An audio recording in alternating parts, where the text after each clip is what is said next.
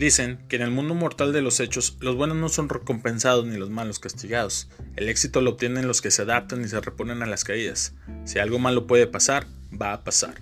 Bienvenidos a este podcast titulado La Ley de Murphy, un espacio rudimentario donde abordaremos temas de interés común y banalidades cotidianas. Desde esta trinchera de personas comunes reflexionando desde el bajo mundo, comenzamos La Ley de Murphy. Bienvenidos a un capítulo más de La Ley de Murphy. Hoy un capítulo especial es el segundo que grabamos en video. Nos encontramos nuestros mismos compañeros de siempre, mi querida amiga Berenice. Hola, muy buenas noches. Muchas gracias por estar escuchándonos el día de hoy. Espero que tengan una excelente semana y nunca olviden que ustedes son más perras que gatas. Así que, mi queridísimo amigo Roger. Hola, hola, buenos días, buenas tardes, buenas noches. Según el lugar donde nos escuches y la hora que nos escuches. Es otro capítulo más y pues vamos a darle. Mi queridísimo amigo Jonathan. ¿Qué tal? Buenas noches, muchas gracias. Qué bueno que estén presentes el día de hoy. Adelante. El controvertido Náfer Castillo. ¿Qué onda? Muy, muy buenas noches. Eh, ahora vamos a grabar. Hay que dar al 100 y me gustaría presentar a nuestro primero, a nuestro primer invitado. Primer invitado oficial. Al primer invitado oficial, al galardonado, al multimillonario, a dos carreras. Luis, gracias. Muchas gracias, qué rollo banda. Buenas noches, este, muchas gracias por invitarme. La verdad es que me siento muy contento por ser parte de, de este proyecto que tuve la oportunidad de ver la semana pasada y la verdad me encantó. Entonces, muchas gracias, estoy muy agradecido. Eres bienvenido, mi, Luis. Vamos a empezar ya directo con el podcast y quiero que nos des el primer tema, mi querida Berenice, por favor. Pues el primer tema y algo que se nos hizo muy chistoso y muy interesante eh, son las clases en línea, pero ya no vamos a hablar tanto de las funciones, sino, técnico. Sí, sino de lo que ha pasado, las ocurrencias, desde quedarse dormido, desde pláticas filtradas, desde andar en ropa interior hasta tener sexo en clases o en el trabajo que me ha tocado ver. Este, y está muy padre, es muy padre eh, salirse un poquito de la rutina, sacarse un poquito, liberar esa tensión. Eh, yo en lo personal estuve checando algunos videos desde un abogado en medio de conferencias andar en ropa interior y qué padre. Yo cuando trabajaba en línea, sinceramente nada más me maquillaba, me echaba agüita en, la, en el cabello, en la cara y me andaba en pijama, o sea, sinceramente. La cara y el mono. Algo así. Entonces, la verdad yo lo viví, este, estuve trabajando tres meses en, en línea es algo hermoso, algo espectacular. Me levantaba cinco minutos antes de entrar a, a conferencia y es algo muy, muy hermoso. Eh, también estuve viendo que, bueno, me tocó en una ocasión que estábamos exponiendo, yo estaba dando el tema y de repente una chica empezó a decir, no, los del trabajo ya me tienen hasta la madre. Y yo es como que, amiga, date cuenta, te están escuchando y creo que al día siguiente ya no estuvo esa muchacha. Este, hasta estuve viendo videos donde pues se le prendió la cámara al muchacho y pues estaba teniendo coito con su pareja. Entonces, creo que es algo muy divertido. Eh, esto, esto, empezó, este tema lo, lo, arrancamos por un video que, que no sé si a Roger. Platícanos de ese video del colombiano, Roger. O sea, pues si un colombiano, estaba en clases en línea ya encendió su cámara, el güey estaba acostado envuelto en, cobijas todavía. Y, la, la, la, reacción del profesor fue pues chistosa porque estaba en la clase y luego se, se detiene a, a, a, a reírse de, de esa, de, esa, persona. Entonces dice, yo pensé que nada más en TikTok. Entonces sí, sí estuvo muy, muy, muy cómico. Y así como este caso, pues hay, hay varios. Hay muchos. Hay muchos. Y, es que es una chinga estar en las clases en línea. O sea, yo tengo a, mi hija y, pues estar ahí de frente, estar pendiente y luego muchos muchos morrillos que hacen sus manos, hay gente que no le, nomás les pone la pinche laptop, güey, la tablet y ahí los dejan, güey, a ver cómo les va. Ahí está que ahora todos somos Evas. Sí. todos con Evas. Sí. Sí, sí, sí, es muy chistoso, es muy padre. Este, yo recuerdo en experiencia propia que mi pareja tenía trabajo en línea y mientras eh, comía, este, me decía, espérame, espérame, y se pasaba el, el pedazo de comida y luego, sí, no, sí, estoy atento, sí. claro que sí". y luego yo... Es nuestra clase magisterial aquí. Sí. Y luego para ir al baño. También Pues se ahí lo ibas con el alumno y todo. Sí me tocó en varias ocasiones dar clase en línea, pero no de manera ya programada, sino simplemente es que no le entiendo, profe. Y hay que llamarle y luego video y luego el niño o la niña, esa, es que no le entiendo, profe. Profe, es que yo no sé nada de fracciones y luego te tienes que regresar y volverle a explicar lo Y que ya le habías explicado ¿no? la semana pasada. Sí, sí, sí. ¿Tú supiste del caso, Luis, de en una asamblea de Argentina también, de un diputado o algo así, que salió y pues pensó que tenía la cámara apagada, el micrófono apagado, y en eso se le sentó su mujer en las piernas y, y pues al diputado se le, se le ocurrió pues darle un beso ahí en las, en las boobies ahí. Muy quitado la pena, pero pues salió a nivel nacional allá en Argentina y que se hizo viral en todo el, en todo el mundo, ¿sí supiste eso? No específicamente este caso, pero sí se han dado, como comentan, muchos casos de, de fails, de transmisiones en vivo. Y este, pues a mí lo que me pone a pensar es precisamente el tema de- del podcast, de la ley de Morphy. O sea, si ellos, si algo puede salir mal, va a salir mal. es- Entonces, Hay que extremar las hay que precauciones. extremar las precauciones. sí, sí. O sea, yo no, no me ha tocado a mí en lo personal ni tomar una clase ni estar en una conferencia en línea en Zoom. Pero yo pienso que lo que yo haría, porque yo también tengo muy mala suerte, es literalmente aislarme, o sea, checar pues, que, que nada pueda salir mal, encerrarme, ponerle el seguro, o sea, sacar a los perros para que no ladren, Sí. este, que no se le ocurra salir a mi pareja en calzones, o sea, literalmente checar cada detalle antes de transmitir, porque hay muchos ejemplos, muchos fails de personas que no previeron cualquier cosa Exacto. y sale mal. Hay un- yo vi uno de, de un comentarista de deportes en ESPN que este, pues él transmitía el traje, pero de la cintura para abajo andaba en. Estaba en calzones. Estaba en calzones.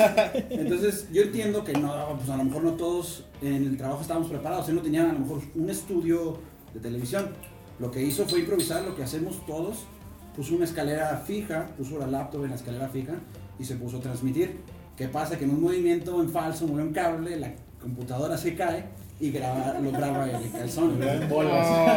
Yo, o sea, yo literalmente en su caso yo hubiera, me hubiera puesto hasta botas de trabajo, o sea, sé que no van a salir, pero si algo puede salir mal y la cámara se cae, que grabe que ando en botas, no que ando en calzones. Sí. De hecho, si no saben, nosotros andamos en calzones también todos aquí. ¿verdad? Sí, pues la verdad. Pero más que de, de aquí para arriba. Entonces, Cuidamos el la de cámara la está cámara. bien. ¿Tú nunca te, salió, te tocó salir en calzones en una clase de Jumper? Fíjate que no, pero John sí.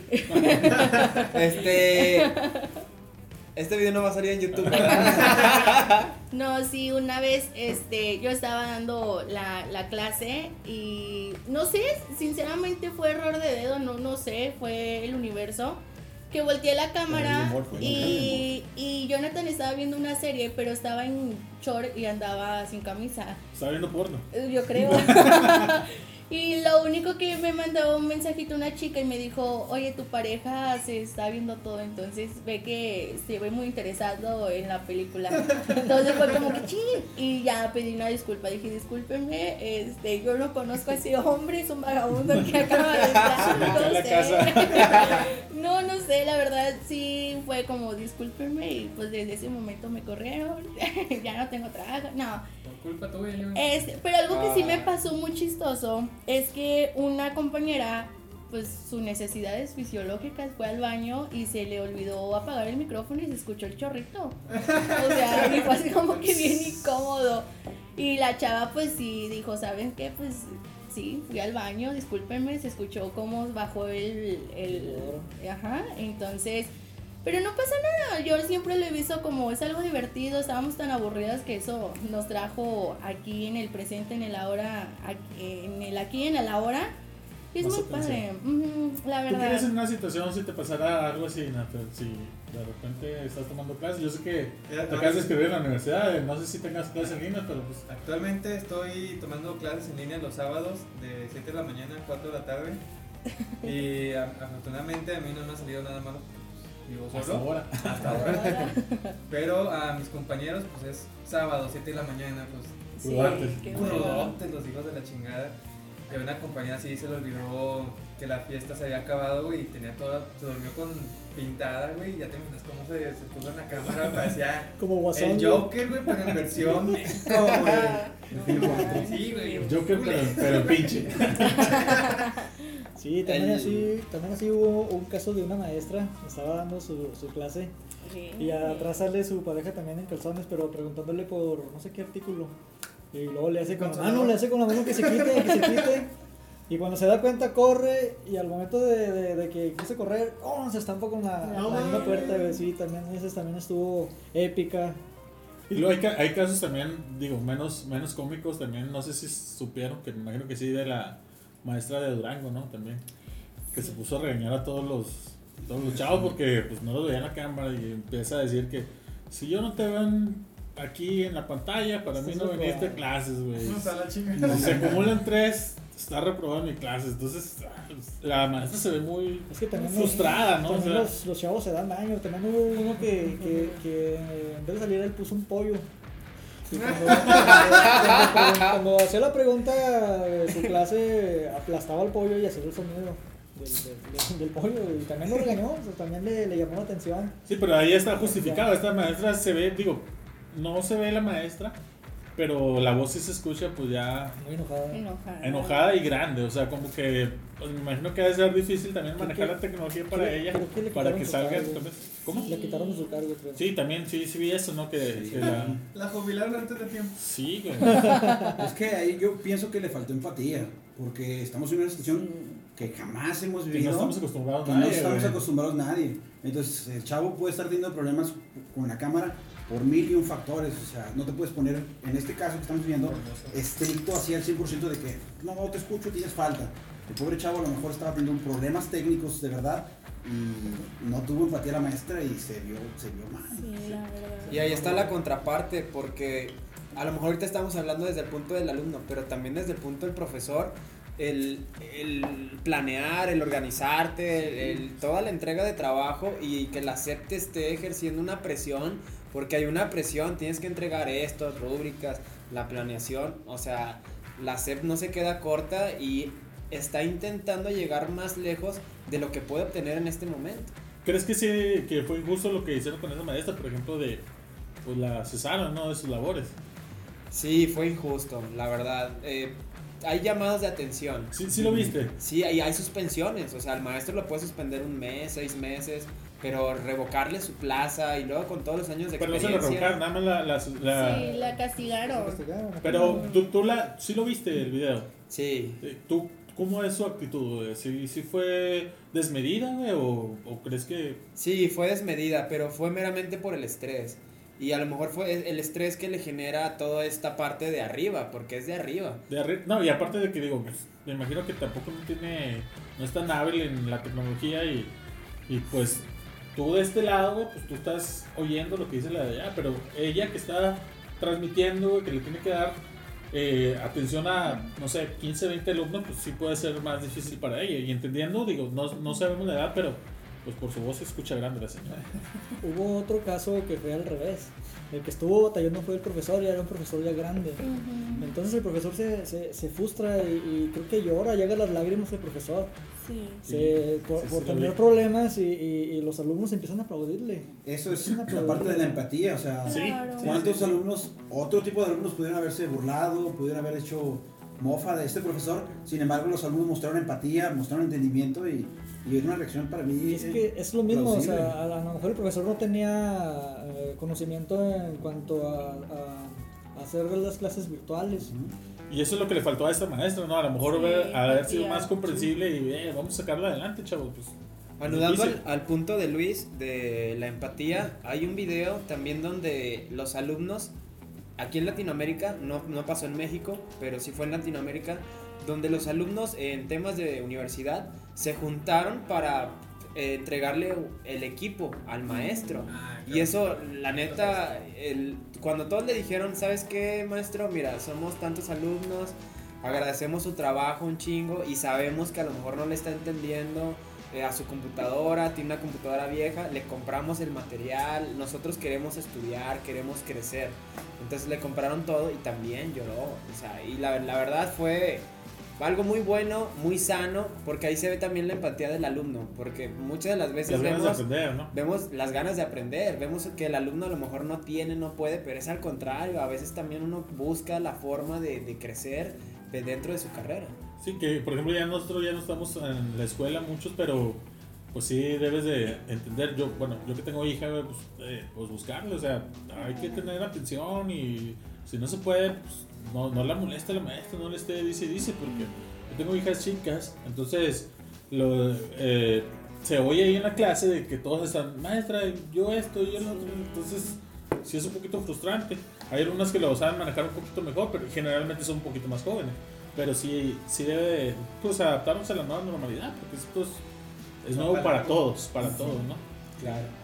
Y el caso que hubo de- del grupo de WhatsApp que, que, que una- la maestra de español da la tarea de matemáticas y que todos empiezan a hacer un revuelto ahí de que es de, de español o de matemáticas, de, de- es de matemáticas pero lo puso de español y el problema de Anita y quién es Anita y Anita no está en el chat y que no la conozco.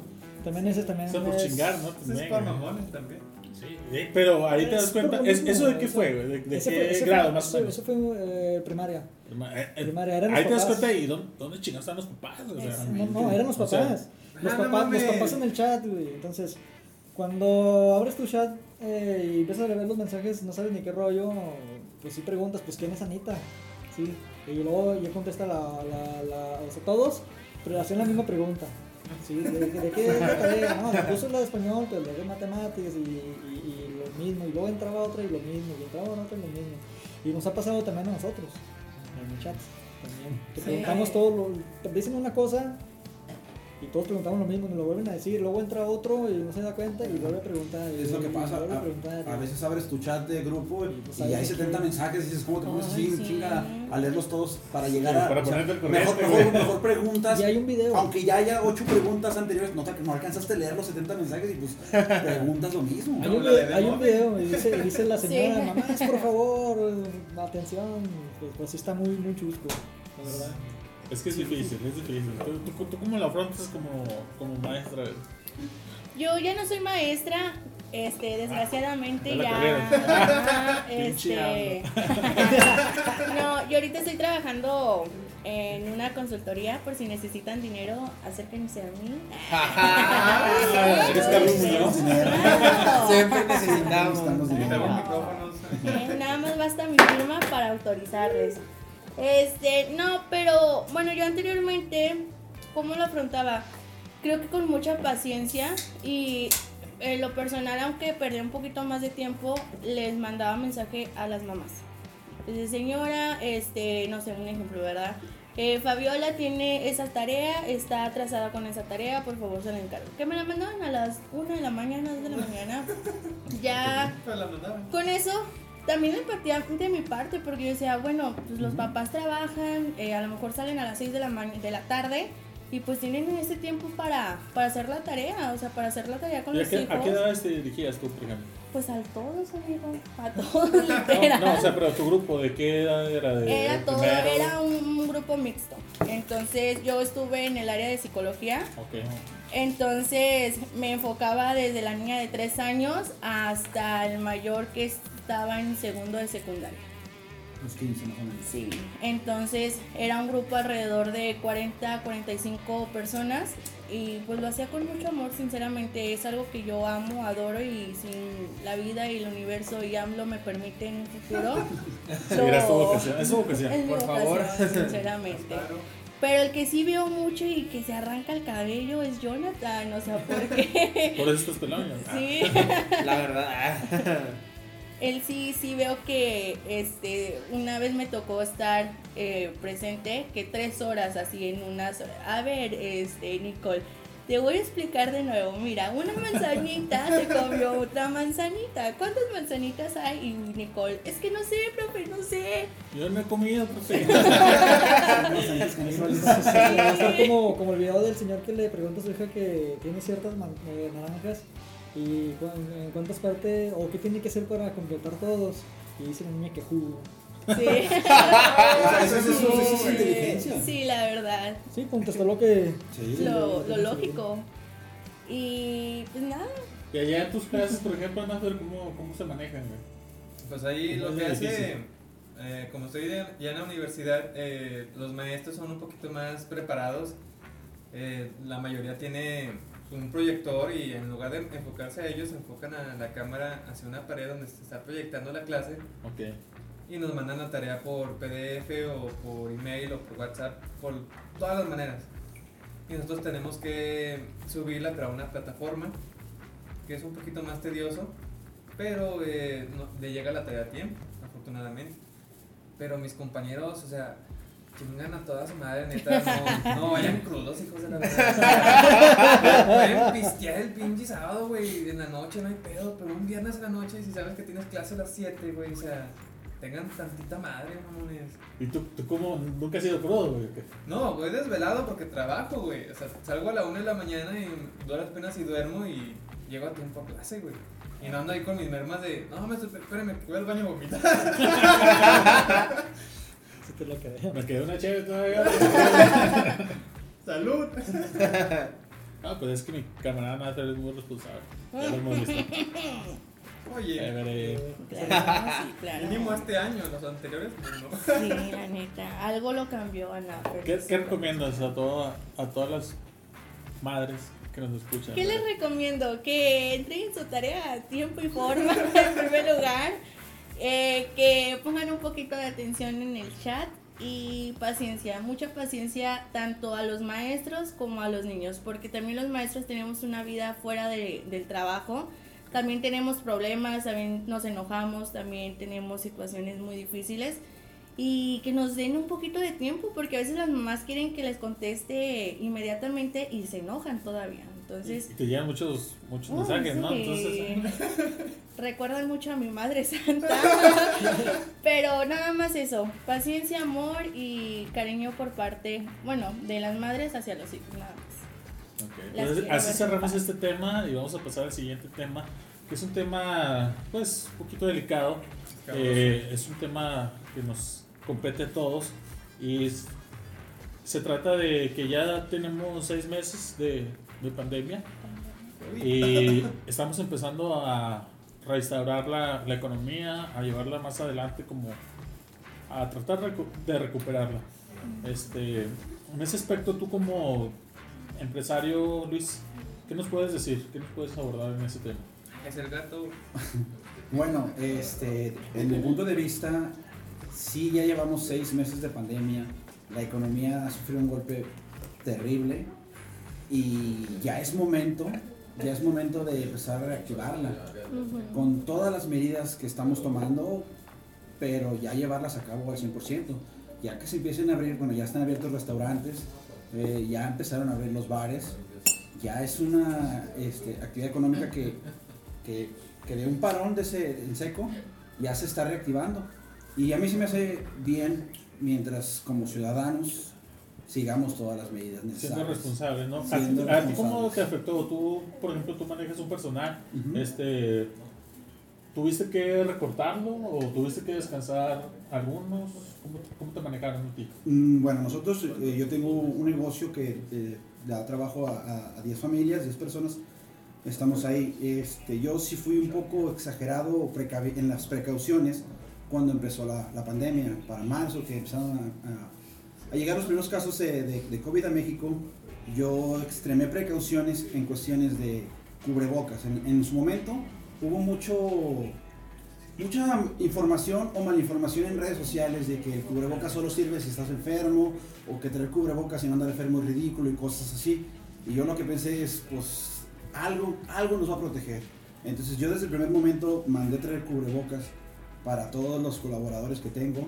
Pusimos una barrera física, una cuerda, literalmente fue una cuerda en el mostrador para que hubiera una distancia entre los clientes y el personal que, los atiende, una distancia entre, entre los colaboradores y pues yo creo que gracias a esas medidas no cerramos, tuvimos que redoblar esfuerzos para mantener el trabajo, porque las, todas las empresas tuvieron sus medidas, ¿sabes qué? Unas empresas a las que comprábamos nos dijeron, nada más vamos a, a recibir gente de una a tres. Literalmente de una a tres vamos a recibir gente. Fuera de ese horario no podemos hacer este, entregas. Organizarnos bien para que dentro de ese horario nosotros cumplir las, las reglas y no parar. O sea, necesitamos recoger material nada más de esa hora.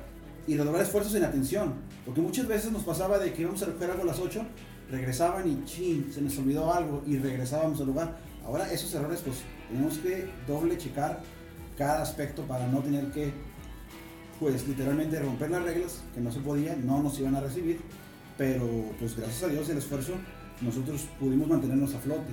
Pero el, el mensaje encontrado, por ejemplo, del gobierno, que era, eh, yo me acuerdo que López Gatel decía, no era necesario el, el cubrebocas, pero en nuestra región, en Coahuila, era, si vamos a traer cubrebocas todos, entonces, ¿no tuviste tu problema, por ejemplo, con tu personal, y que alguno dijera, no, pues yo no me quiero poner cubrebocas o algo así? Mm, mm, sí tuve, no, no problemas, yo les dije, y les proveí de un cubrebocas a cada uno. Sí había gente que lo traía abajo, o que de ratos no lo traía, pero pues, es como en todo, cuestión de estarles el cubrebocas, el cubrebocas, el cubrebocas.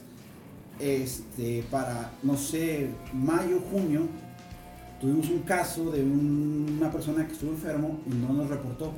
No sabemos si fue COVID, pudo haber sido una gripa, pero no nos reportó y siguió trabajando.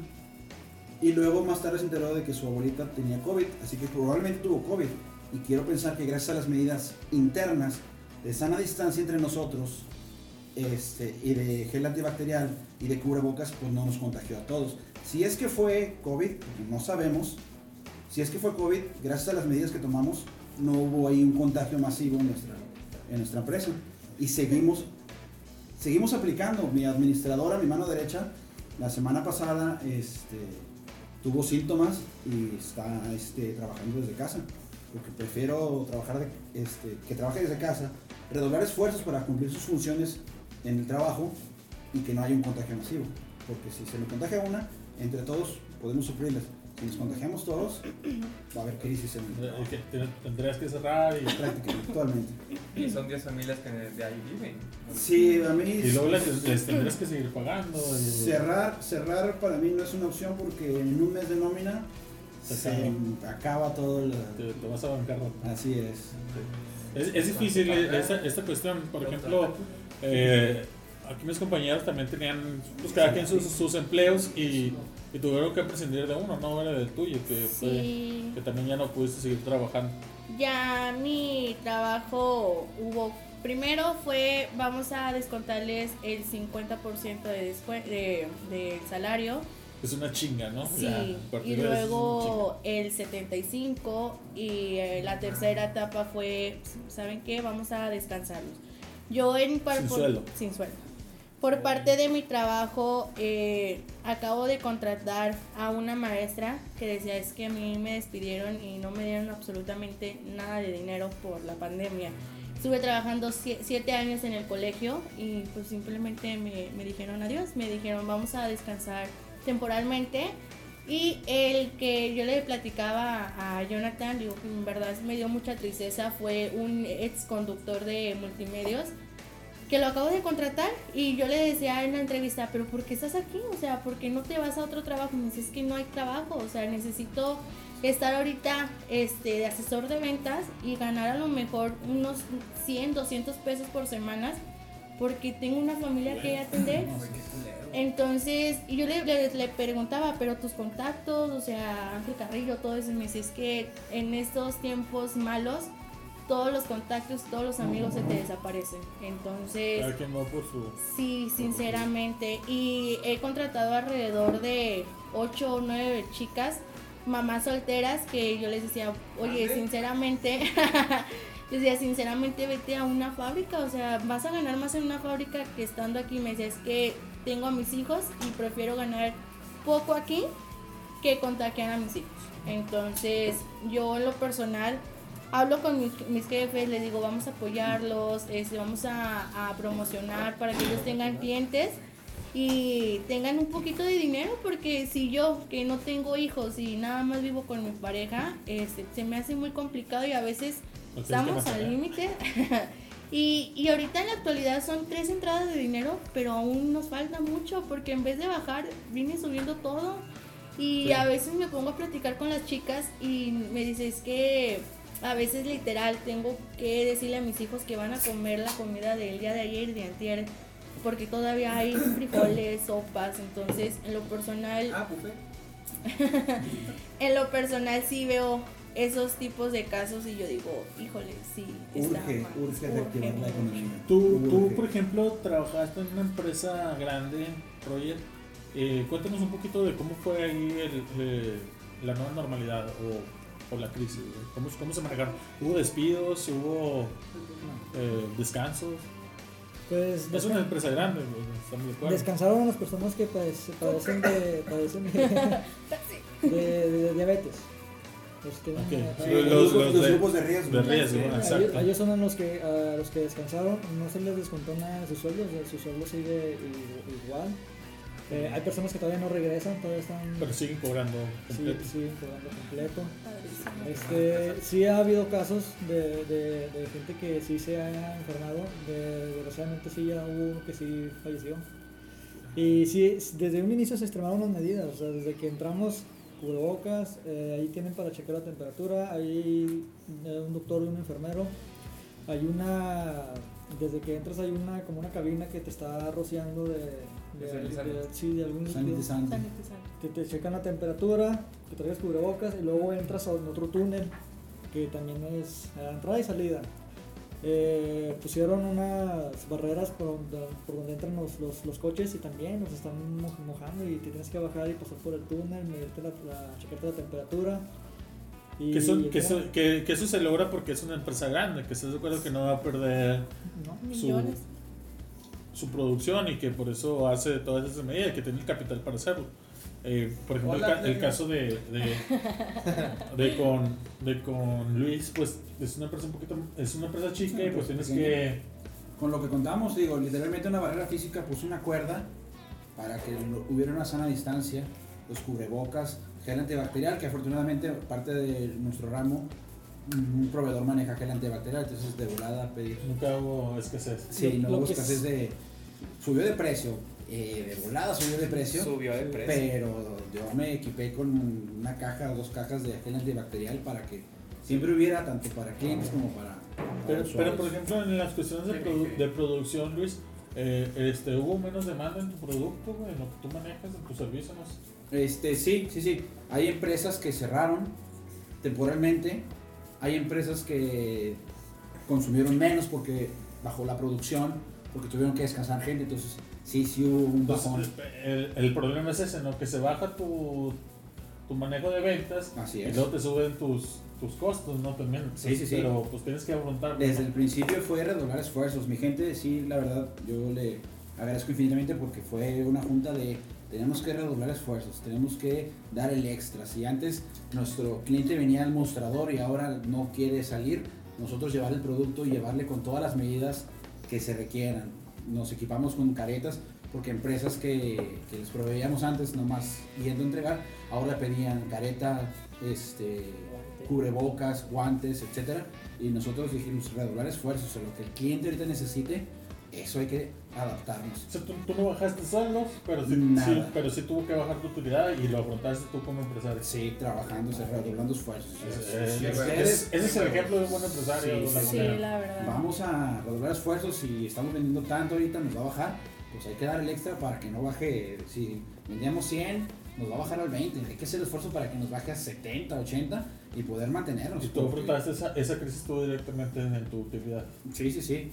O sea, Y sabes que al final te va a redituar, ¿no? O sea, tienes, tienes a lo mejor, me imagino, con lo que tú me dices, este, empleados que tienen lealtad, ¿no? Que te- Sí, sí, sí. Tenemos un gran Saben. equipo de trabajo que ellos entienden. Y nosotros como empresa, yo soy una persona que no le gusta como, como persona ser despilfarradora. Todo lo que casi siempre, la utilidad que genera la empresa, la, la volvemos a invertir en la empresa. Lo que ahorita nos vemos en imposibilidades volver a invertir en la empresa. Pero si seguimos manteniéndonos, por lo menos para seguir trabajando, estamos bien. Sabemos que cuando pase esto, y algún día tiene que pasar, ya regresarán los momentos de volver a invertir en la empresa. Pues en muchas empresas pasó lo mismo porque también aquí con, conmigo donde yo trabajo bajó la venta también por las, las tienditas. Hubo Claro. muchas tienditas que cerraron. Ay, sí. Entonces también ba- bajó la. ¿A ti te afectó directamente, Nasper, porque tú tenías un trabajo de, de mesero? mesero. ¿Cómo, cómo, cómo fue ese, ese cambio? Porque tú te, te descansaron, ¿no? Completamente y tú ganabas de las propinas. No, a mí me despidieron directamente, güey, porque tenía apenas cuatro meses. Pero al principio fue nada más te descansaron, ¿no? Al entendido. principio fue 15 días de, de salario a la mitad. Si ganaba 560 por semana, me lo bajaron. Y tú ganabas ese sueldo porque tu fuerte siempre se fueron las propinas, Ah, ¿no? sí, No que de propinas Entonces, por semana sacaba casi 2000 o más. Pero desgraciadamente cuando en la cerveza de Pultepec, un saludo Arturo, Ángel. desgraciadamente nos pues fue un choque para todos, tanto para los gerentes, nosotros los, los meseros, el bartender, nos cerraron gachamente y luego pendejamente los gerentes intentaron abrir otra vez con los más viejos que tenían y desgraciadamente los clausuraron. clausuraron. Sí, sí, por, sí. por pendejos. Y a los que teníamos poco tiempo, a mí y a otros tres compañeros, nos despidieron literalmente después de los primeros 15 días. ¿Cuánto duraste tú sin trabajar, doctor? Duré sin trabajar del, No, ya, doctor. no. del 28 de febrero al 9 de junio. Cabrón, la pandemia empezó en marzo, ¿no? Ya después de abril. Entonces, Más o corrieron menos. antes de que empezara la pandemia. Ya sabían que iba a llegar, güey. Sí, Dije, sí, "No, sí. güey, Lo Chinga, corremos chinga. una vez este, güey. A nosotros nos cerraron el bar, güey, antes de. Sí. No nos cerraron el 21, nos cerraron antes. Ok, ok. Por Pero- eso de que ya había el caso de la morra de Gómez, que había venido aquí a Torreón a los bares y de que uno había sido la cerveza, cervecería Chapultepec. Y por eso nos clausuraron antes de. Sí, pero, pero, pero tu caso es un caso de, de, de prevalencia, de, de güey, porque pues a pesar de eso, pues no te quedaste a llorar, ¿no? O sea, buscaste. Ah, no, busqué. trabajo Afortunadamente, mis vecinos vivo en una cuadra muy humilde. Y mis vecinos. Aquí todos tienen carro. Por eso, Es- güey. Él vive aquí en Torreón Jardín, todos- humildemente. Todos tienen carro afortunadamente y fui de casa en casa pidiendo ayuda. Eh, da- dame chance, te lavo el carro por 20 baros, te lavo la camioneta por 30 es para. Bueno. Y mis vecinos se compadecieron de mí, güey, me tuvieron lástima. Empatía. Empatía. Empatía. Empatía. de aquí al lado.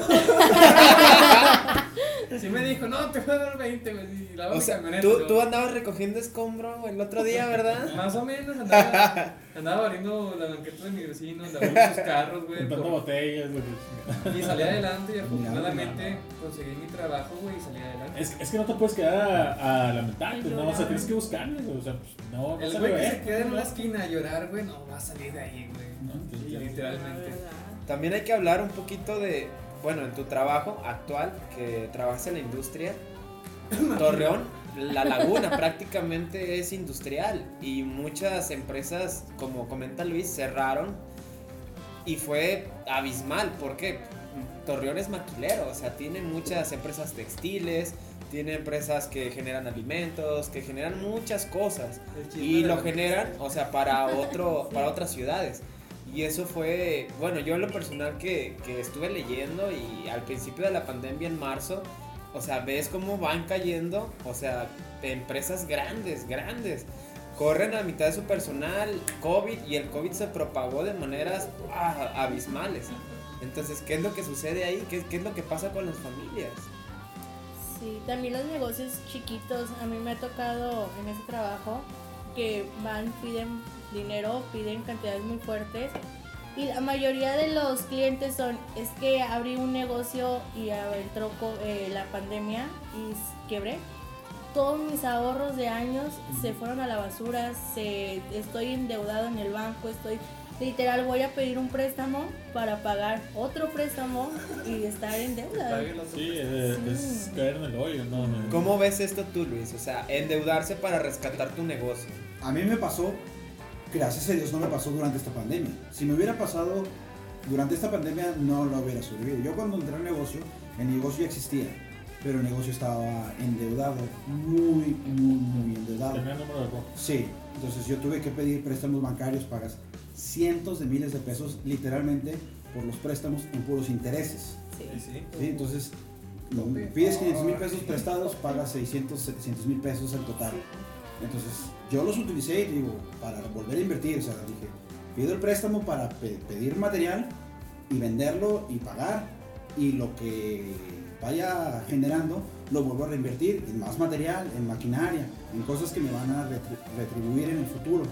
Pero si yo me pongo los zapatos de que si hubiera hecho eso y luego entra la pandemia, sí pienso que yo hubiera valido, o sea, el negocio hubiera ido en picada porque no hubiera sido, no, no hubiera sido posible pagar esos, esa clase de intereses bancarios que... Y ahí realmente nunca te dio, no, no te dio miedo.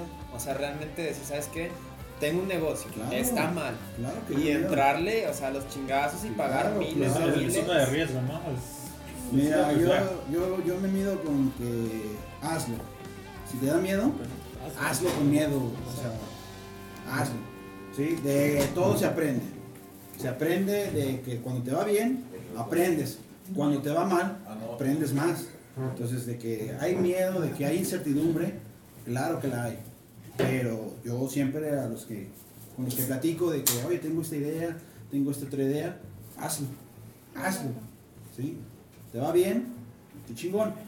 No te va bien, vas a aprender y en el próximo proyecto que emprendas vas a corregir esos errores que hiciste y pues ya tienes mayor probabilidad de éxito. Claro, de cierta manera siempre hubo miedo desde el inicio de la pandemia a perder tu trabajo. Claro. Pero Roger, en algún punto de tu vida, después de la pandemia, en el transcurso de la pandemia, ¿tú tuviste miedo a perder tu trabajo? Sí. Sí, yo tenía miedo de perder mi trabajo. Eh, no dependo al 100% de, de, de, de la empresa donde estoy porque eh, yo me, me dedico a, a- a dar clases eh, de las artes marciales. Claro. Y también pues también ahí cerré también. Yo quise volver a abrir, pero pues los papás de los niños también están desempleados muchos y ya no hubo eh, que, volvieran, Solvencia. que volvieran a, a asistir a las clases. Entonces sí me dio, sí, sí, sí pensaba qué voy a hacer si, si, si donde estoy ahorita llega a, a cerrar. Porque pues no, no alcanzo yo a- a solventar bien mis, mis gastos. Pero trabajar, o sea, lo que comentabas tú, y empecé a hacer lo mismo. A buscarle por otros lados y la manera de, de, de, salirle y, y, y a darle, y a darle, a darle. Entonces, tengo, tengo mi trabajo ahorita estable. Este, cada tres, tres, tres o cuatro meses pues recibimos qué utilidades, qué ahorro, llenando. Entonces, ahí nos fuimos a, alivianando, entonces lo que hice fue pagar mis deudas, quedarme sin, sin ninguna deuda, entonces ahora sí, con lo que gano ya ahí, me- meterle a la casa, a, bueno, los insumos de, de, de, mi casa, Somos diarios. sí, de, los diarios, y pues también tuve que comprar mis dulcitos y a, y a vender dulcitos, a, a buscarle, quise dar clases en línea, pero no me resultó, no, me, me resultó, Sí. Claro. este, Es que eres maestro de Artes marciales. marciales, ¿no? Muy bueno, muy Muy bueno. bueno, la verdad. Entonces los cursos pues se, se apagaron, eh, yo vendía equipo deportivo también, calzado deportivo, entonces todo eso se me fue abajo, pero pues también eh, ve- viendo esto de, de la pandemia y esto de COVID también es un punto de, de oportunidades porque Sí. pues, bueno, o sea, está esta problemática, pero ¿qué voy a hacer? Sí, Sí. de hecho. Y, y lo que se te venga a la mente, como comentaba Luis, hazlo. O sea, sin ponerle un pero de que no se vende o no se puede o si esto, si no, hazlo. Realmente no pierdes nada. El, el miedo puede ser o tu peor enemigo o tu mejor aliado. ¿Por qué? Porque el miedo también te va a hacer tomar precauciones, te va a hacer ver más allá de lo que harías. Mucha gente que no tiene miedo emprende, fracasa, pero a lo mejor ese fracaso fue porque no tuvo miedo y no vio ese punto que le orilló al fracaso. Y alguien que dice, tengo miedo, pero lo voy a hacer, se fija un poquito más en los riesgos y los puede un poquito prever. ¿Tú, ¿Tú cómo afrontaste eso, yo? Porque, por ejemplo, sé que tú estabas trabajando como maestro y te recordaron también, güey, ¿no? Clases y sueldo y todo ese... Sí, en este punto fue más complicado porque de cierta forma sí recortaron maestros, somos un colegio pequeño y yo pensé que me iban a correr a mí. Yo realmente te lo digo, Tan mal maestro ojalá no me estén escuchando, Es no por mal maestro, sino por la, la forma en que el colegio se quiere transformar. Quiere abarcar Que, que es un ciertos colegio procesos. comunitario, ¿no? O algo así, por el estilo, ¿no? Sí, es comunitario. Eh, Eh, eh. Tiene un proceso, no lo puedo mencionar porque el contrato lo dice. Ahí, disculpen. Pero, pero es altruista, ¿no? Es, se es, Sí, no es en base a ganar dinero.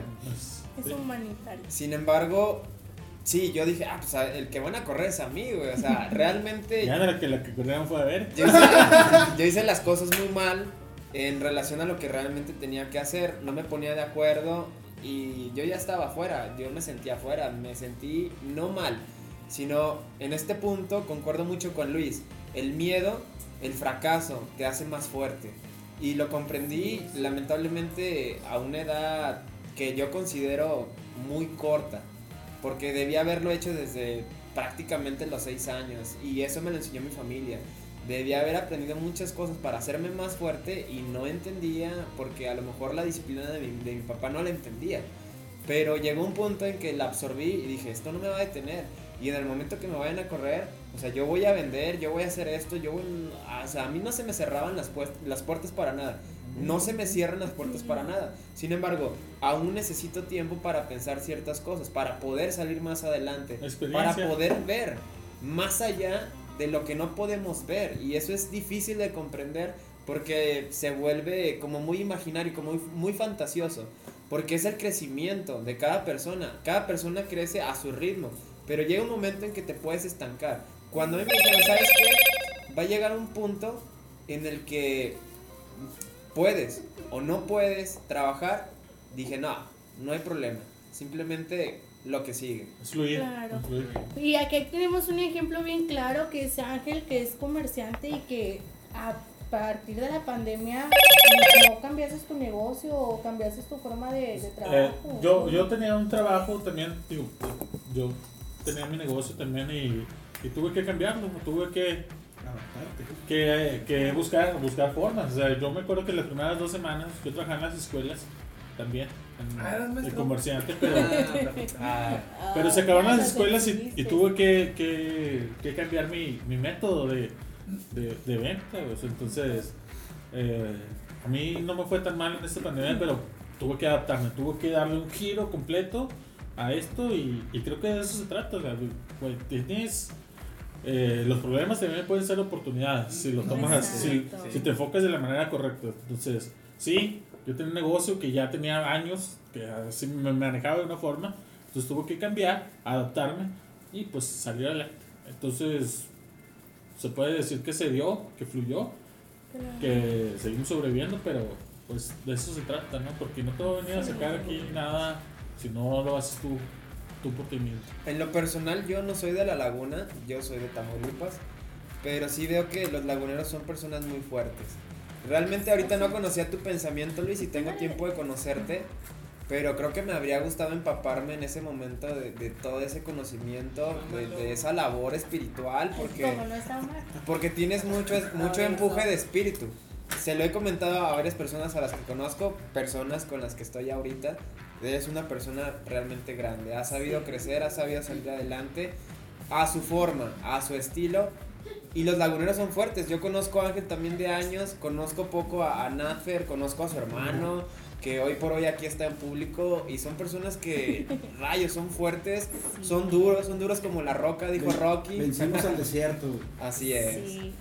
Y, Tu hermana, bueno, tu mesera. No, y es de admirar porque yo le platicaba a Ángel cuando lo conocí, le digo, a mí me da mucha pena vender en la calle, me da mucha pena cobrar, pero cuando me dice él, es que quítate el miedo porque el miedo no te va a dar de comer.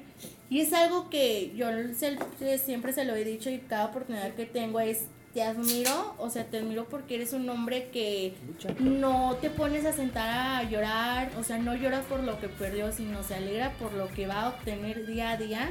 Y yo la verdad, este, desde que lo conocí y desde que conocí a Jonathan fue, si tengo oportunidad de trabajar fuera, incluso vendiendo gorditas, lo voy a hacer porque es una oportunidad de ganar dinero y de aprendizaje. Entonces, está Y, padrísimo. y es una masa de la economía de nuestra región de que pues, dale, dale a lo que sigue. Aquí hay muchas oportunidades. Hay mucha gente trabajadora que necesita un incentivo para, para también sentirse bien en su, en su en su acervo cultural. ¿sí? Eh, las empresas manejan un tipo de proyectos para cada quien, pero siempre van dirigidos a las masas. güey. Entonces, la masa es la que trabaja y todo, pero también estamos, entramos nosotros de que ah, no- yo no lo voy a vender a grandes empresas, yo no lo voy a vender a, a grandes estatus, pero lo voy a vender a, a la gente de bajos recursos, donde le voy a dar un, una plusvalía, un, un, un servicio de que ellos me van a comprar. Entonces, es aprovechar los, las oportunidades que, que te va generando, que los tomen los problemas como una, una siguiente oportunidad. Entonces, pues aquí terminamos este tema y vamos a cerrar el tema con Espérame, tema. déjame comento algo de. A ver. Ya ves que queremos. Cahuila quiere reactivar la economía. Cahuila. Estamos en, en Japan. En. Vamos a vender camisas de nuestros podcasts. Supuestamente Buena idea. quieren reactivar la economía abriendo estadios aquí en Cahuila, güey. Y a mí- Pero no es, no, no es exactamente Coahuila, ¿no? O Es sea, la Liga. Mexicana, ¿no? No sé, Quiere- es quiere pero- reactivar los estadios. Principalmente a mí aquí en, en el territorio Santos Modelo, que no nos patrocina. Este, a mí se me hace como que no es buena idea. ¿Tú cómo ves eso, Luis? Yo soy muy aficionado al fútbol, soy Santos. muy aficionado al Santos, Uh, soy puto. abonado desde hace... La América. En la mitad de mi vida he sido abonado, yo soy abonado todavía porque me deben partidos. Ah, Con la cancelación del torneo pues me deben partidos. Yo pienso que sí es bueno eh, que regrese la gente a los estadios con los protocolos de sanitarios que están aplicando en el resto del mundo. No En. Holanda, en, en Hungría, en República Checa, los estadios ya tienen gente. Ya tienen gente a, a menos capacidad. a ¿no? mitad de su capacidad o a un tercio de su capacidad. Este, les comentaba, estaba viendo un partido de Holanda donde permitieron la entrada a 5.000 aficionados en un estadio de 15.000, 30%, y la gente estaba muy ordenada, con, mucho- con su sana distancia, con cubrebocas, supongo que todo el personal igual, la venta de productos igual, entonces no hay problema, o sea, no se ha sabido que ah, hubo un rebrote en Holanda porque dejaron entrar gente. Lo que yo me pregunto y lo que comparto es que en México estamos listos, parte del protocolo de, de esta nueva normalidad para regresar a la gente a los estadios es que las barras, los grupos de apoyo los- a los equipos, pues no van a tener acceso por obvias razones de que ellos están juntos. Es- sí, o sea, alentando el equipo, pero están en una, en una zona determinada, muy pegados. Y son gente generalmente, yo fui parte, no parte, parte, pero yo estuve en barras, o sea, estuve, en esta- estuve en, en el lugar de la común, nunca fui miembro nada, pero en el antiguo estadio de Corona, cuando no encontrabas lugar, te ibas a donde estaban los lugares de pie a Sí, ver el juego. que- que no, no te podías sentar ahí. No te cuando podías sentar y entonces ahí estabas apoyando. Estos grupos no pueden entrar. Lo que me preocupa es que estando cerrados los estadios, el fin de semana pasado en los clásicos regios, en el clásico joven, hubo barristas que fueron a recibir el, el camión del equipo Que, que local, sale la misma, ¿no? O sea, que no sale la misma. juntos, sí, entonces yo, a mí me preocupa, abren el estadio, bueno, va a haber nada más el 50% de su capacidad, va a haber venta de boletos digital, el estacionamiento va a tener su distancia, vamos a estar todos con sana distancia, pero me preocupa que las barras, como normalmente lo hace y como son, se caracterizan por ser rebeldes, Sí. por no seguir las reglas, van a ir desfilando atrás del camión del Santos, sin sana distancia, sin medidas de precaución, entonces pues ahí puede haber rebrotes. Si se logra, yo pienso que ya es tiempo, sí ya es tiempo, pero dudo de la disciplina del mexicano, sobre todo de estos grupos de animación, que se cumplan. En este punto, Luis, ¿realmente qué tan importante es el fútbol para la población? Bueno, Aquí- aquí Sí, en Torreón, que es muy importante. Sí.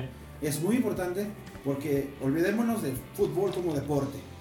como, Entretenimiento. como entretenimiento aporta a la economía. O sea, para, para abrir el estadio implica que le estás dando trabajo a mucha gente de seguridad, a muchos vendedores, A loncheros, a loncheros, a viene viene. a muchos, exactamente, a los bienes que están afuera del estadio, vendedores de semillas. Hay mucha gente humilde que, que su ingreso quincenal, porque es cada 15 días, es ir a vender en el estadio. Entonces, claro que es importante, económicamente hablando, ya no de entretenimiento deportivo, es muy importante que poco a poco se vaya regresando la gente a los estadios, no solo de fútbol, o sea, de béisbol, de básquetbol, de americano, de todos los deportes, porque mucha gente depende de, de esa economía. Sí, pero o sea, mucha gente y creo yo que casi el 70% de la laguna depende de los negocios informales. claro. Pero a nivel ya nacional, no dejando la parte de la laguna, este, yo creo que el mexicano no está preparado para, para eso de abrir nuevos estadios, de, de volverlos a abrir, de que ahora entre gente, porque pues somos, la mayoría somos ganaderistas. Yo- No, y es, es que aparte, en ese punto, por ejemplo, en Europa, eh, ha habido casos de que, pues, rebotes, o sea, de que, Sí, ¿sabes qué? A lo mejor tenemos que volver a guardarnos porque en esta reapertura no lo muy bien, porque, siendo sincero, pues no lo va a hacer bien nadie, o sea, esto es prueba y error, o Yo- sea, yo prueba pienso- y error. como ingeniero que se debe hacer una prueba piloto. Sí. Entonces, yo Como la prueba piloto de la Vega, que fue la semana pasada. Ajá. Estuvo de la verga. Sí, la Entonces, hace- hay que hacer una prueba piloto. que, se, que, se, que se abran los, los, eh, el acceso al público a los estadios con, todas las, con todos los protocolos necesarios como una prueba piloto. Y si vemos que la gente es este, educada y se puede llevar a cabo sin problemas o sin situaciones de riesgo, pues darle para adelante. Pero si ves que abriste el estadio y los barristas fueron atrás del estadio y hubo, a lo mejor no hablemos de contagios, pero que hubo situaciones de, De riesgo. de riesgo de contagio, párale, sabes que no estamos listos. Pero sí ya es tiempo de que vayan viendo. No va a ser la siguiente semana ni en 15 días. Este- esto que ya les que se está planeando es como para unas tres semanas o un mes de que haya gente en los estadios. Pero yo pienso que deberían hacerlo con una prueba piloto. Y donde la gente se comporte, porque hay, hay fútbol en todos los estados. No, sí. Si la gente de Torreón, por un ejemplo, no se comporta, Torreón no recibe gente todavía. Y en León fue una afición ejemplar, digamos como ejemplo, y si cumplieron todos los protocolos, León puede tener gente. Ese es mi punto de vista, de que se debe hacer una prueba piloto y las entidades que estén preparadas en su gente, seguirle para adelante. Las que no, con toda la pena, no puedes. Yo realmente no soy muy aficionado al fútbol, pero todo esto de las porras, de lo veías en televisión, de que las personas, o sea, Sí. la euforia, eh, el fan- la fanática, no sé cómo llamarlo, ¿verdad? Pero llega un punto en que hay tanta entrega de parte de la población, pero el poder hacerlo, o sea, de manera personal ya es más complejo. Es más complejo, no, no es tan sencillo como el llegar, sí, o sea, ah, sí, nos vamos a poner de acuerdo, véndeme cerveza, llega un punto en que te desconectas y estás con el partido y, ah, o sea, todo, la pasión, todo, yo la, re- realmente no lo siento, porque no me agrada tanto el fútbol, pero sí comprendo que la laguna es muy importante el fútbol, entonces hay muchas personas, casi todos mis conocidos, o sea, les encanta el fútbol y, y el entenderlo y la pasión y el estar ahí y a lo mejor nunca han ido al estadio, pero simplemente verlo por televisión, el estar informados, pero en este punto, si realmente estamos preparados de manera personal, a lo mejor no estamos preparados de manera personal, las Es- infraestructuras Es hacer una lo prueba piloto. entregar. De eso se trata, no, hacer una, una prueba. Una prueba, abrimos el estadio con estas condiciones. Si lo abrimos el estadio y se cumplen las condiciones, dale para adelante. Claro. Si tu, tu afición, porque por ejemplo los, los, los regiomontanos son muy apasionados, si en Monterrey no se cumplen las condiciones, Monterrey con toda la pena no puede regresar gente al estadio porque cuando la regresamos pasó esto. Pues ahí Sí, está la o sea, prueba en los, piloto los de- clásicos se mataban, ahí no había COVID. o sea, Ay, sí. Pues ahí está la prueba piloto de, de la feria, güey, que era para de abrirla, güey, y que se empezara a mover dinero. Y valió verga, güey, la gente le valió un kilo de verga, Pues güey. cancelen. Y crees que tú Pues no con hay lo del de estadio, que güey. se vaya a hacer. Sí. O sea, ¿tú crees que con lo del estadio de que se intente, güey, ahora sí con la prueba piloto entiendan? No Yo, creo, sabemos. yo creo que no, güey. o sea, No sabemos. si Bueno, y hablando distancia de- que no es pasión, güey, valió verga, No menos con la sabemos. pasión del fútbol. Y te digo, eh, este, las barras, las- los grupos de animación no van a tener acceso. Ahí vamos a ver, o sea, yo pienso en lo personal que si, eh, que si ya dan acceso al público en el Estadio Corona, la gente que va al Estadio Corona sí se va a comportar. Modelos, Sí. territorios son los modelos. Ajá, ese es el territorio, el estadio se llama Corona. Ay, Este, Luisito. pero el chiste es ver cómo se comportan los grupos de animación. No van a tener acceso, pero nada les, les impide ir a, a las afueras del estadio a hacer sus ¿Tú, no? Entonces, esa sería la prueba piloto, ver cómo se comportan los grupos de animación sabiendo que no tienen acceso, porque se caracterizan por ser rebeldes, por ir en contra, por hacer lo que no se debe. Bueno, Bueno, pues pues va- la común y la corriente, no sé cómo se llama. Antes la tribu, la común. Ándale esa. Ah, Vamos a cambiar el tema ya para, para cerrar este podcast. No, ¿qué tribu? Va a ser eh, el tema regional. Yo quiero que nos adentres en el tema, Berenice. Sí, pues eh, para cerrar el tema son los ataques a los agentes de tránsito. Eh, se No, los vi- ataques por parte de, ¿no? ah, por parte de los agentes de tránsito. Sí, sí, sí. Eh, yo estuve viendo eh, un video que se viralizó el 24 de septiembre, si no mal recuerdo, donde unos tránsitos eh, pues estaban atacando o estaban siendo parte de una riña eh, a unos taxistas y la verdad yo miré este video y dije, híjole, no, o sea, ¿les dio clase Roger o qué? Porque... Sí. Entonces le pusieron una chinga al vato, Ah, ¿no? Estuvo grueso, sí, sí. estuvo grueso. Eh, Aquí lo preocupante, eh, por ejemplo, es que, que no es anormal, o sea, que sí ha habido muchos casos, o sea, tú, tú puedes darnos otro caso que de, de ese aspecto, Roger, de que ha habido aquí en la laguna en conflicto con los tránsitos. Pues hay muchos casos, también un caso muy mencionado, no fue un tránsito de eh, un agente de vialidad, pero sí fue un policía, eh, le quitaron la vida a un señor. O sea, eh, eh, había, un partido de fútbol, el chavo se abalanzó sobre una bandera en el lugar donde estaban bebiendo. Los meseros empezaron a golpearse, arrestaron al, chavo, al papá, y, se les cayó, le pegaron, no sé, pero ahí, ahí- ahí falleció. En este caso son los agentes de tránsito. De hecho, ellos tomaron clases con nosotros. que Estuvieron todos. Ah, tú fuiste el culpable, güey. Esto fue, esto fue porque vino un profesor, un maestro de. ¿De, ¿de dónde vino? De, de, de, de, Irán, palestino.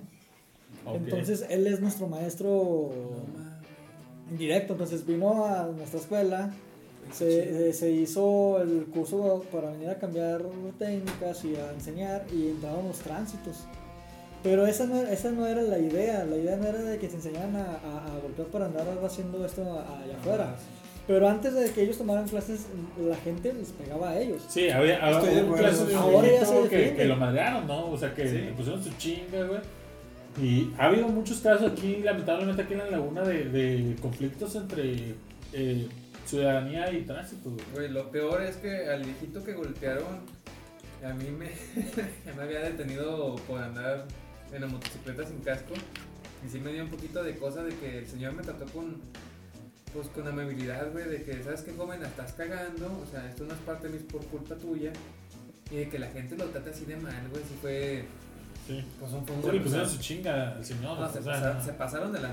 y, y teniendo en cuenta que, por ejemplo, hay, pues, como todo, ¿no? Lo bueno y lo malo. Siempre. Eh, yo veo, por ejemplo, en redes sociales que siempre se manejan, no, que, que los puercos, que, que están robando, y que la chingada, güey. Si tú vas a tu velocidad, güey, si tú traes tus placas, güey, si tú traes tu casco, güey, No si tú traes tu cinturón, güey, no te van a decir nada. O si te paran, güey, no te van a encontrar nada. Si tú respetas lo, las reglas viales, güey, no te van a decir nada. Entonces, ¿por qué te pones a decir, eh, pinches, están robando, güey? Pues les das mordida, güey, porque están haciéndolo mal, güey, porque o iba rápido, Exacto. o no traes licencia, güey, o no traes tarjeta, o no traes placas. Entonces, en experiencia personal, a mí me han parado muchas veces, a veces no he traído alguna u otra requerimiento y, y te dan chance. eh, pues bueno, o sea, no ¿sabes qué? Pues me quisiera acomodar con una mordida, pero no traigo. No, pues dale, chavo, dale, pero póngase tiro. Así me ha tocado, güey. A mí no me ha tocado, en lo personal no me ha tocado casos malos de, de- de agentes. Y, pero sí ha habido muchos conflictos entre, Sí, entre los agentes y la ciudadanía. Yo pienso que lo importante es no general- generalizar. Ni todos los tránsitos son corruptos, ni todos los tránsitos son abusones. debe- hay tránsitos honestos, hay tránsitos que cumplen su trabajo. Ah, Yo pienso que en este caso de lo que estamos comentando sobre las agresiones es que sí hay una línea muy delgada entre eh, tu autoridad con brutalidad policíaca. O sea, yo vi el video y los han de haber detenido, no sé por qué los detuvieron. Si los detuvieron por alguna infracción, están en, en lo correcto los tránsitos en detenerlos. Pero, híjole, estaba en- la, la- la gente ya estaba sometida ya estaban sometidas y le seguían golpeando ahí. Ya Pero, pero estás de acuerdo en que, que viene de, de porque hemos visto casos de donde a Claro, los yo estoy de acuerdo en que, tomen clases de cómo defenderse, Sí. Oye, porque pero- no puedes, que- como, como tránsito, te agreden, no vas a quedarte parado recibiendo una... A eso me refiero, que este, que este caso no es nuevo. O sea, No. si, si ellos reaccionaron así es porque ha habido muchos casos de agresión de la ciudadanía hacia los Pero el Tránsito. punto- el Pero eres una autoridad y no puedes sobrepasar esa autoridad. Ponle que los Puedes hayan los sometes, le hablas a una autoridad competente porque ellos no son policía.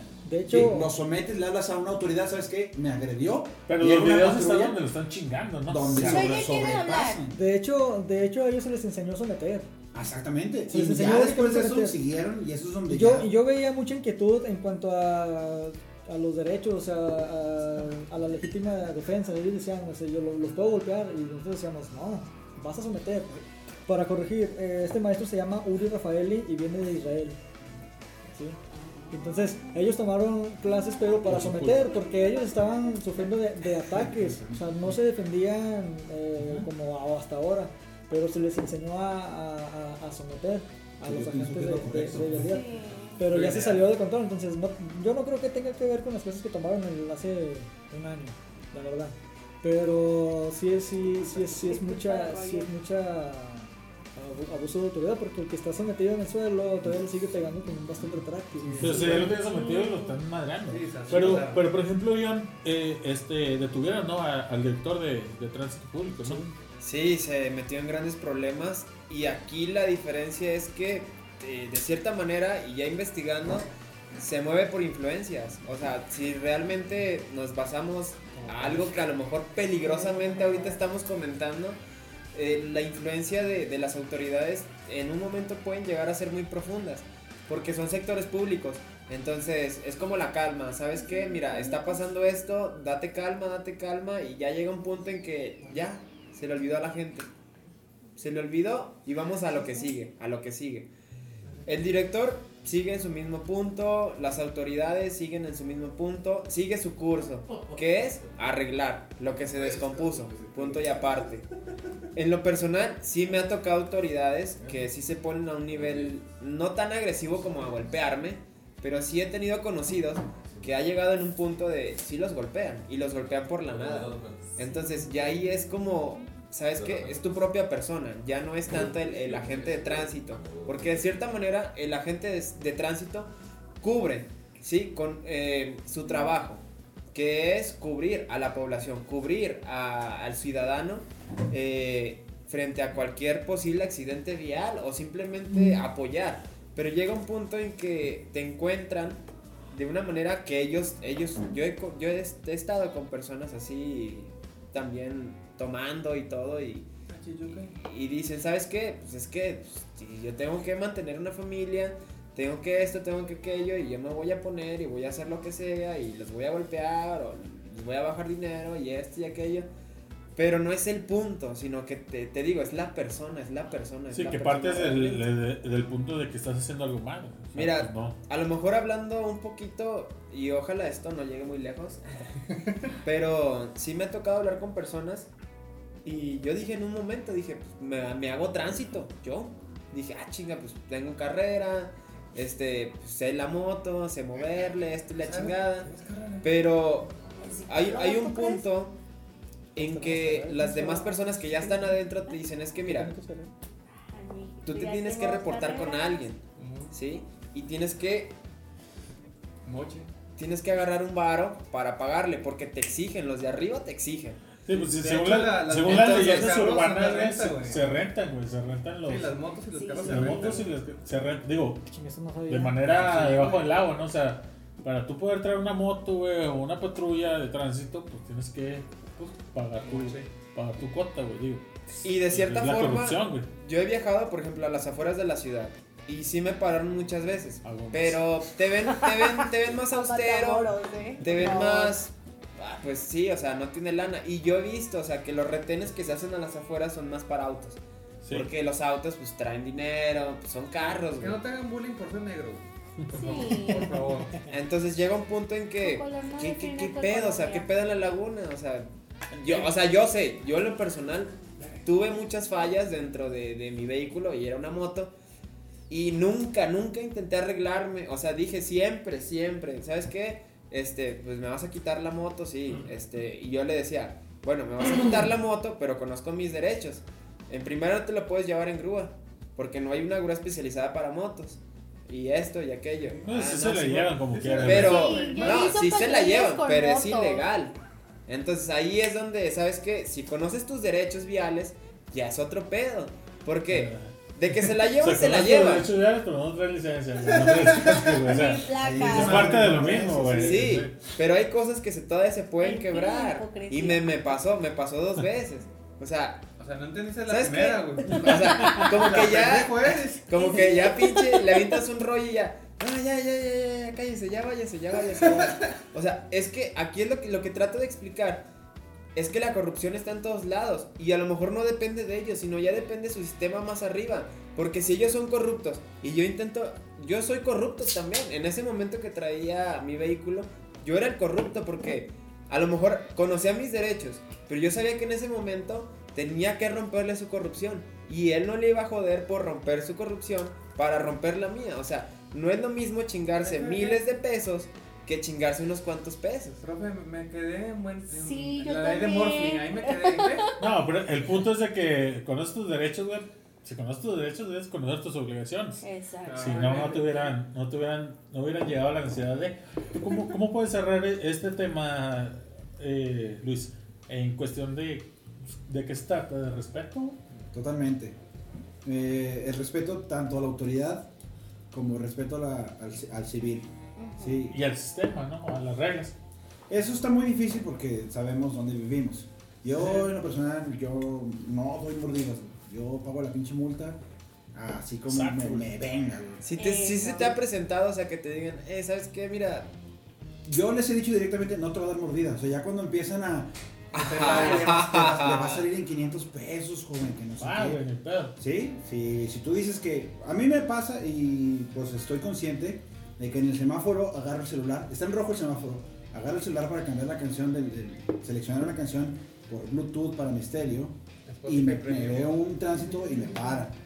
Y le digo, oye, está en rojo, estamos parados y estoy cambiando la... Aquí dice joven que traer un dispositivo en la mano. O sea, si ahí dice, dame la infracción. No, pero le va a salir en 300 pesos, que no sé qué. Lo que me Ah, salga. No, a, a lo que vamos, respeto. Nunca, le, nunca, le- nunca, o sea, ¿por qué los voy a tratar de, No, de humillar? De, hay, hay, hay, hasta hay memes de multas que dicen, no, y el, y el cuate me dijo que le pusiera aguacate, o sea.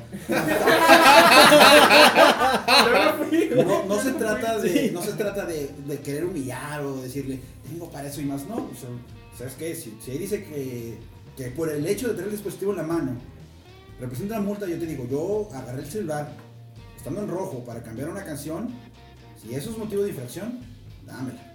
Y no. pero- bueno, Luis, pero aquí todos sabemos que tú compras 5 kilos de aguacates por día. Independientemente de eso, Pero no tengo por qué hacérselo saber al tránsito. Exactamente. Simplemente, La cuestión es si, humillar. mm, si no lo voy a convencer de que no estaba yo, sé, o sea, ahí dice claramente, dispositivo en la mano, lo traía en la mano, me chingué. Y Yo lo, yo lo convencí, yo- o sea, yo lo que, mi argumento era, está en rojo, no estoy poniendo en riesgo como si estuviera hablando a la vez de manejar o mensajeando, estoy en un semáforo en rojo, agarré mi celular, no para hablar, no para mensajear, para seleccionar una canción. Claro. Si lo convenzo y me dice, porque sí puede pasar de que diga, ah, pues sí, está bien, no tenga más cuidado. O algo así, porque sí me ha pasado en otras cosas de que me órale pues, no, nada más tenga más cuidado, joven, gracias. Pero ni le voy a dar mordida, ni tampoco... No voy a poner el ese ni tampoco le voy a ni nada. Pero tampoco voy a soportar que alguien me falte el respeto. Porque si estás de acuerdo en que, de- de- bueno, si ahí lo dice, güey, no hay manera de interpretar la ley porque pues eso sería absurdo, güey, Pues va, dale. Sí. Sí, si hubiera una ambigüedad, ahí sí entraría en, en una discusión. O sea, sí. Voy a poner un ejemplo que no me ha pasado, pero si traes un, un no sé cómo se llaman, un dispositivo, uno de esas cosas que lo traes en el vidrio para, para poner tu celular. Ajá. Y yo en un semáforo selecciono una canción y me ve moviéndolo al celular y luego ya me para y me dice, dice que trae un dispositivo en la mano. Ahí yo le argumentaría, no lo traía en la mano. No lo traía en la mano. Estaba aquí en el dispositivo fijo, en el, en el, en el vidrio, y estaba en rojo. Ahí tal vez le El, argumentaría. el otro diría, bueno, ¿por qué no le dijiste a Alexa que lo pusiera? No tengo para tanto. Pero ahí sí podría yo tener un argumento también con una ambigüedad, con un hueco legal o algo así. Pero Pero no, no te en discusión. no, ya con- son autoridades. Y generalmente las autoridades no les vas a ganar. Yo sí le diría, oye, no, no tendré la mano. Si él, él tiene raciocinio y me dice, tiene razón, tenga más cuidado, no lo hagan enfrente de un policía, no sé qué me podría decir. Pues Porque sí hay, güey, sí Claro hay, que sí hay. pasa, güey, sí pasa. de me son comprensibles. si me dice eso, le agradecería, no, muchas gracias, pude tener más precaución y sigo mi Ya camino. no. Pero si veo que, que, que me dice, no, lo que aquí es, es lo mismo o algo así, Porque se no trata, lo voy a ganar. se trata, por ejemplo, John dice, pues yo conozco también mis derechos. Pues, pues tus derechos valen tan poco cuando si te ponen mamón, güey, derechos, chinga tu madre, güey, te van a madrear, güey, te van a llevar y, y ahí ya estando allá te van a decir que tú hiciste esto, tú hiciste lo otro y Ya te el No, vas a Tú ganar conozcas la tu derecho ya valiste No no conviene. Bueno, no pero ya estamos hablando de la ilegalidad. Hay, hay, hay autoridades que tienen, este, que son comprensibles, Que es la mayoría, Sí. a mi experiencia sí, sí, sí, te, te entiende, eh, bueno. pero alguien, digo, a, pero- a mí claramente me enseñó traer un dispositivo en la mano, ¿no? Ya, ya. Bajo el reglamento de tránsito. Sí, perdí. Pero tengo esa curiosidad de que si lo tengo fijo, ¿también me multan? Pues no, porque pues, sería transversar las palabras de la ley. Es, una, es un hueco legal, es una laguna. Es un Sí. hueco legal. La laguna. Ok.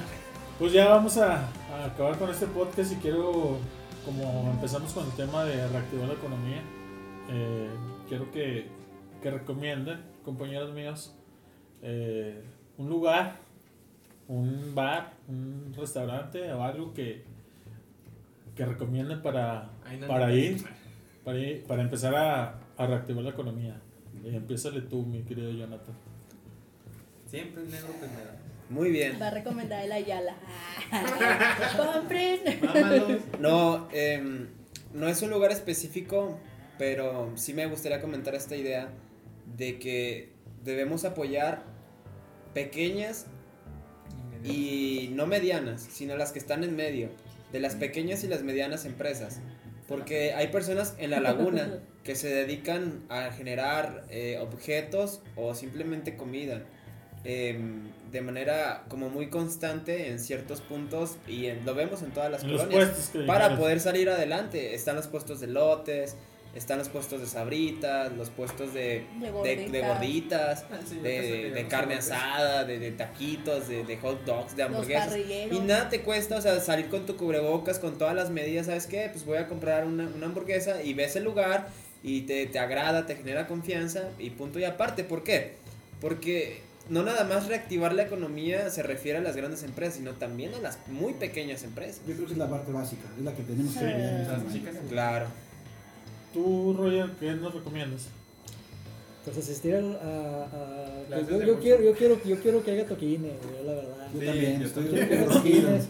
Este, por ahí leí que el 8 de, de octubre se reactiva el Rock Stations, viene siendo el armario. El que era antes el armario. Entonces hay que, hay que ir, hay que ir a, a, a echar un, Que de por sí estaba vacío, entonces. Ah, hay que apoyar. Pues No, se cuando pone muy tocaba buena, la banda de. Luis, no, eh. Se pone me muy. Sí, Entonces recomiendas el armario. Yo creo que me el armario. Me puedo ir en el Coco, armario. patrocínenos, Coco. Va, va a haber, va a haber un evento ¿Qué te recomiendas tú, Nafer, de, para reactivar nuestra economía local? Bueno, yo les recomiendo una marisquería muy buena que está por Boulevard Libertad, casi con esquina con Boulevard Torreón Matamoros, se llama Ray. Está muy buena, güey, está muy buen guisos, güey, a buen precio, güey, te dan una buena Ah, sí, sí, sí, en cantidad. Nazas, ¿no? Es, Sí, ok. El- Eh, al lado de, de, de al super. a una cuadra de al super de Nazas. Está muy bueno, güey, y está a un precio muy regalado, güey, te dan un chingo de comida por un poco de lana, güey. Y la cheve está a 25, te lo recomiendo. Y es lo mejor. ¿Qué nos recomiendas tú, Berenice? Uy, yo recomiendo muchos lugares. Hay uno que me encanta, me fascina. La, la siempre sacamos una recomendación. y Recomendamos el Table Dance de Gómez, que ya está abierto. La, la vez pasada recomendamos películas. Una película, ¿no? A ver, sacó como ocho películas. No, pero es de películas Ah, no, mexicanas. pero, pero danos tus recomendaciones. Eh, hay una gordería Es una empresa. Es una empresa. Fabrican gorditos ahí. Fabrican gorditos. Hacen gorditas de harina de maíz. Este, está en Sol de Oriente, está por la promo. eh, se llama Gordita Sofía y Chuy. Hija de su madre, qué ricas gorditas, las mejores gorditas que ¿Cómo me? ¿Cuál es el mejor guiso? El huevo con chile de molcajete. La, la.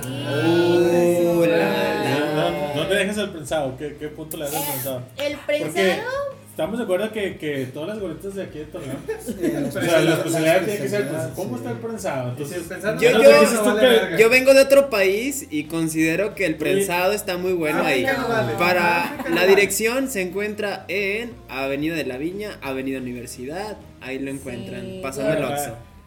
Ya nos dijiste el- que el huevo con chile molcajetado está con madres. El- ¿Qué, ¿Qué puntaje le das al prensado? Al prensado yo le doy un 20 de 10, no Ah, olvídate. Como casi Pero- es la mamá. No, pero en verdad tiene que ir a, a Sol de Oriente. Se llama Sofía y Chuy. Hija de su madre, gorditas deliciosas. Si es carne, no es gato, ¿eh? No, sí, sí, Sí, sí. es- sí es puerquito. ¿Tu No, recomendación, y- Luis? Bueno, yo voy a recomendar un bar, un bar al que fui hace un par de semanas ya con la nueva normalidad. Ah, fui a ver un juego de Tigres contra Santos que no iba a ser por televisión ni abierta ni, ni de cable, era por Easy, que era por Sky. Y fui al bar La Gota. La, está ubicado en el Boulevard Revolución. Sí. Eh, a un ladito del, del Hotel Crown Plaza. Están utilizando la nueva normalidad con todas las medidas necesarias. Ya en ese tiempo, todavía hace dos semanas, no había música en vivo, ya se está permitiendo. Y ese bar ya está poniendo música en vivo con medidas sanitarias, con unos precios accesibles y muy cerca de mi casa, como para irme en Uber y regresarme en Uber bien barato. Pues yo también para, para variar un poco, pues también voy a recomendar un bar. Eh, este bar. bar se llama, está en la Saltillo 400, a contraesquina de la Deportiva de Torreón, y se llama el Barbarroja. Tiene muy buena El Paseo de la comida. Ah, Pasó la pasó rosita, de la. Rosita. Pasó la Rosita y está así, enfrente de la, de la Deportiva de Torreón. Venden mariscos, Enfrente eh, de, venden de. ¿Cómo se llama? De Pizza Hut. Pizza Hut, eh, venden nachos, venden, tienen muy buena comida y, y, pues está, está muy buen ambiente ahí, está más tranquilón, más bohemio. Tan buenas las meseras. Tienen, también tienen música en vivo, sí, más, más este, bohemio, pero sí, Sí. más trova. Eh, está muy recomendable y pues Y si les darle. gusta la, la carne, en la carnicería ya la hay un hay un parrillero chiquito de papazote que deja las carnes mira, ¿qué Bien más? quemador, ya se la sabe. Igual que su Bien ahí para que le deje propina porque De ahí comemos. eso vivo. Se aceptan besos negros, ¿eh? Pinche joto. ¿Se aceptan besos, negro? Ah, ok. No del negro, sí. no Ahorita te doy negro. uno, güey, para que me des una hamburguesita. Sale pues. Acabamos con este podcast. Yo soy Ángel Morales. Gracias por acompañarnos. Gracias por vernos. Este fue un capítulo especial porque tenemos público. No lo ven ustedes, pero ahorita van a salir. La invitada de la Entonces, semana. La invitada de la próxima eh, semana. esta semana nuestro invitado especial fue mi Luis. querido amigo Luis. Luis, gracias.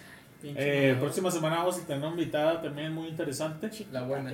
Ah. Entonces, estén al pendiente. Ya estamos transmitiendo para YouTube también. Y pues muchas gracias. Hasta luego. Bye. Adiós, perritas.